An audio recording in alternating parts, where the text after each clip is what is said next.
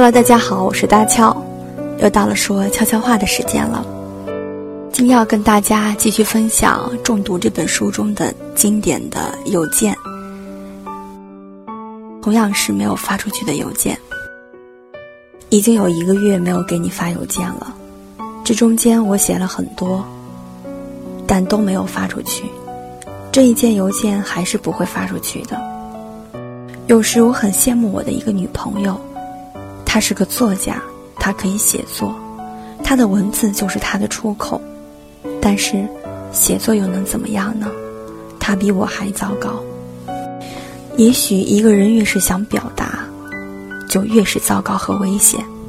也许出口就是陷阱。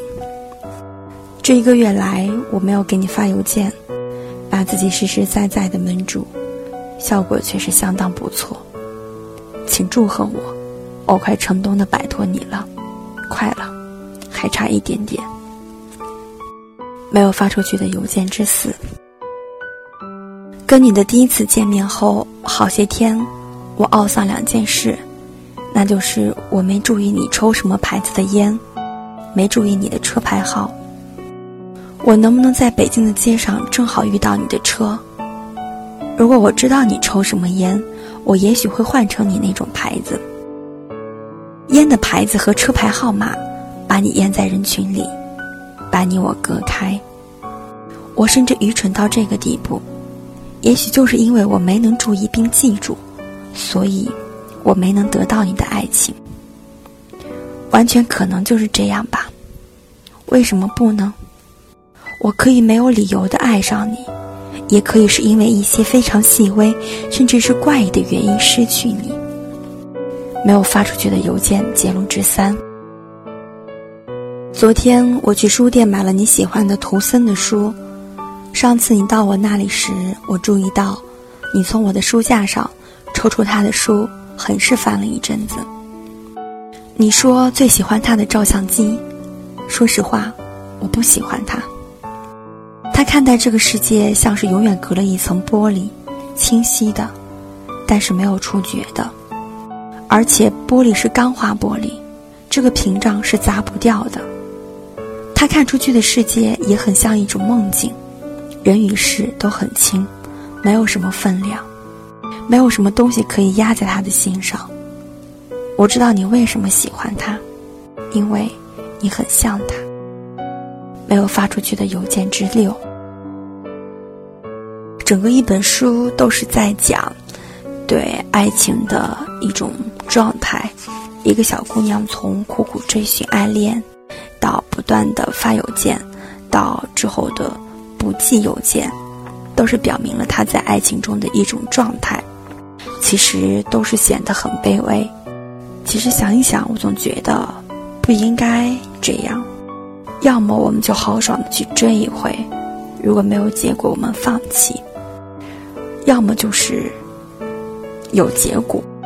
我们慢慢谈，可能我们更享受爱恋中的味道。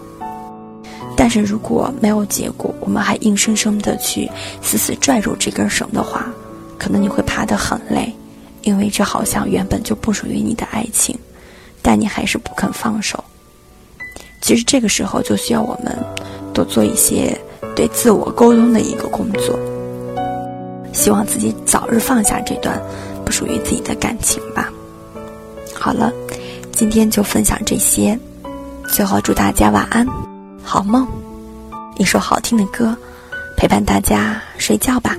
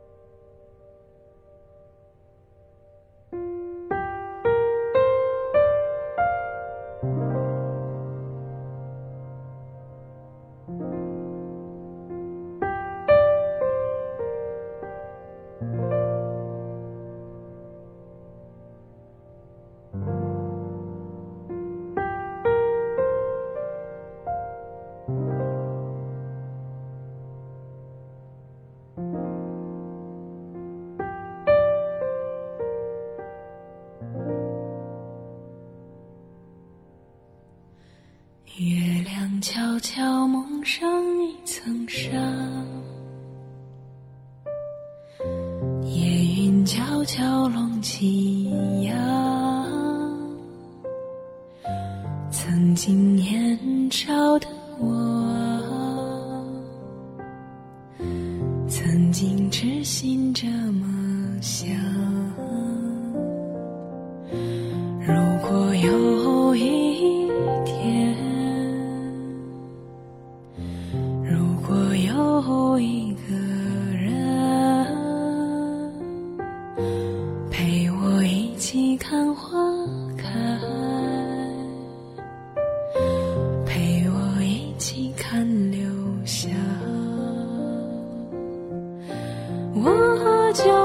想为谁？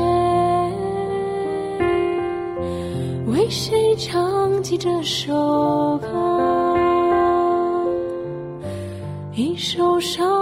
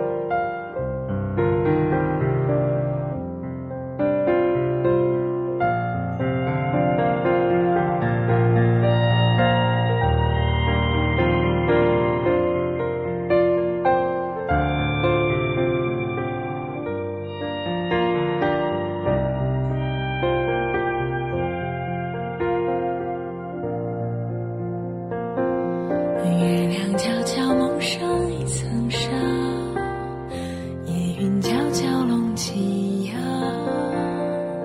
曾经年少的我，曾经痴心这么想。如果有一天，如果有一个人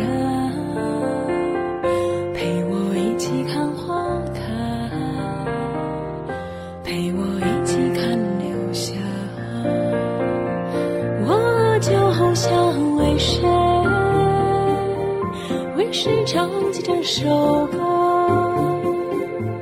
一首少年的歌，一首为你写的歌，我就想为谁，为谁唱起这首歌。一首少